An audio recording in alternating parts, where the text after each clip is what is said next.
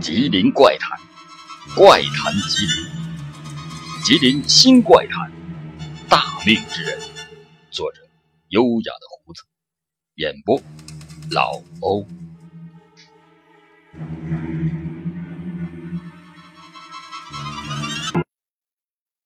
大家都是人，有什么不同？嗯，从动物学的角度说，人和人的确没有啥区别。都是灵长类哺乳动物，白种人和黄种人之间的基因差异，甚至还没有西非雨林里不同种群的大猩猩基因差异大。但是从社会学讲，那就有差异了。尽管经历了多次打破等级囚笼的所谓革命，不得不佩服毛爷爷。时至今日，他老人家论断的等级仍旧堂而皇之的。把人按照知识、地位、财富等条件无情的分开，承认私有财产，承认管理，人和人就注定在智商和情商之外有了更明显的差异。但如果你从神学的角度考虑人类的差异，那就复杂了。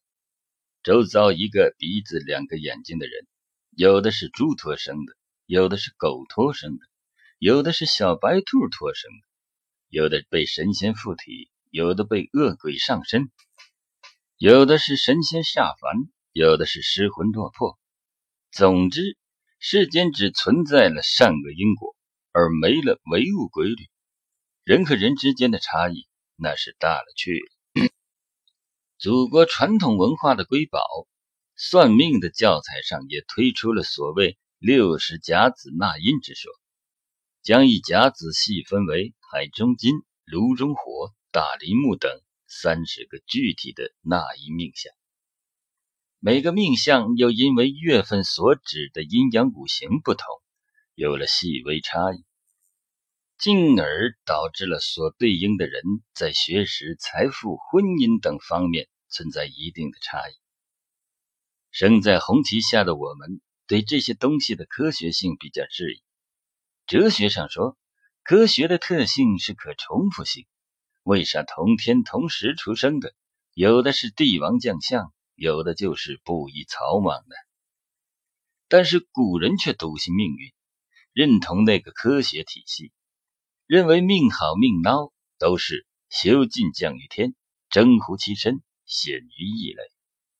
同命的人出现差异，是因为前生注定。许多人是输在起跑线上的，你一个普通人看不透，是因为物欲遮掩罢了。于是更有了下面这个可能是孤证的故事，用以教育我等命有天定。好多年以前，吉林城朝阳门里住着个穷书生，有多穷呢？我就不细说了。反正属于无大房、无名车、无老婆的那种三无青年，但他有理想、有抱负。作为有志青年，他每天坚持读圣贤书。二十多岁了，还没从西关出过城。这书生对外部世界的了解，大多靠和几个邻居聊天、听故事。每到听故事那刻刻，书生就恐惧而又兴奋地望着那些邻居。口沫飞溅的眼神希望能捕捉到哪怕一丁点儿和自己未来赶考有关的必备技能。说着话，就到了赶考的时候。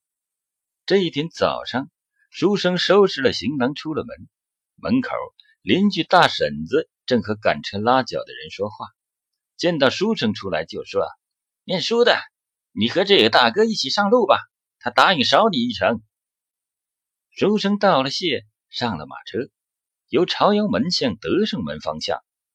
赶车的提醒书生：“一会儿出德胜门过桥时，可能会碰到几个穿肚兜的小孩，你别看他们的眼睛，也别和他们搭话。”书生点头答应。今天很多吉林人可能不知道，北山门前的泡子原来是从江边延伸过来的水稻的残迹。原来的泡子非常大，从水门洞子转心湖那边向北延伸过来，再向东到了北山脚下。出了德胜门，就跨过一座泡子上的小木桥，桥西是一个埋小死孩的乱坟场，小孩的鬼魂成群结队，不分白天黑夜，游荡在桥头。看到过路的人，就笑呵呵的喊：“下来陪我玩。”行人只要一看他们的脸，他们的眼睛就变成蓝绿色的鬼火，把行人勾下道，掉进深而肮脏的泡子里。再说，书生一行出了德胜门，远远就看到桥那边的天空阴沉沉的，桥头有好几个小孩子穿着红肚兜跑来跑去。眼看着书生乘坐的马车过了桥头，猛然间，只听那帮小孩一阵恐怖的嚎叫，转身过去背着书生，不停的瑟瑟发抖。书生反倒奇怪了，禁不住问他们：“你们怎么不敢看我？”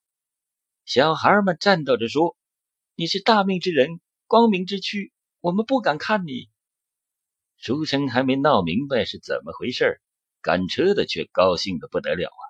哎呀，可惜我是有眼不识金镶玉，多亏了小鬼儿说你是大命之人，光明之躯，想必这次大考你一定能金榜题名啊！我这次拉着是一个状元郎啊！书生这一去，果然应了赶车的话，高中状元。回家夸官时，还是从德胜门进的吉林城，骑马路过那桥。天气分外晴好，没想到这才走了几天，桥头的小孩都不见了，连乱阴气森森的坟场都变成了长着绿油油青菜的菜地。哎，现在想来，小鬼儿看到莫非就是传说中的气场？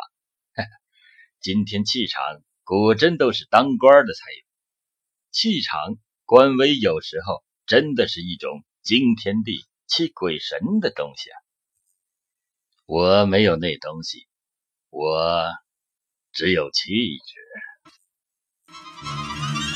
吉林怪谈，怪谈吉林，吉林新怪谈，大命之人。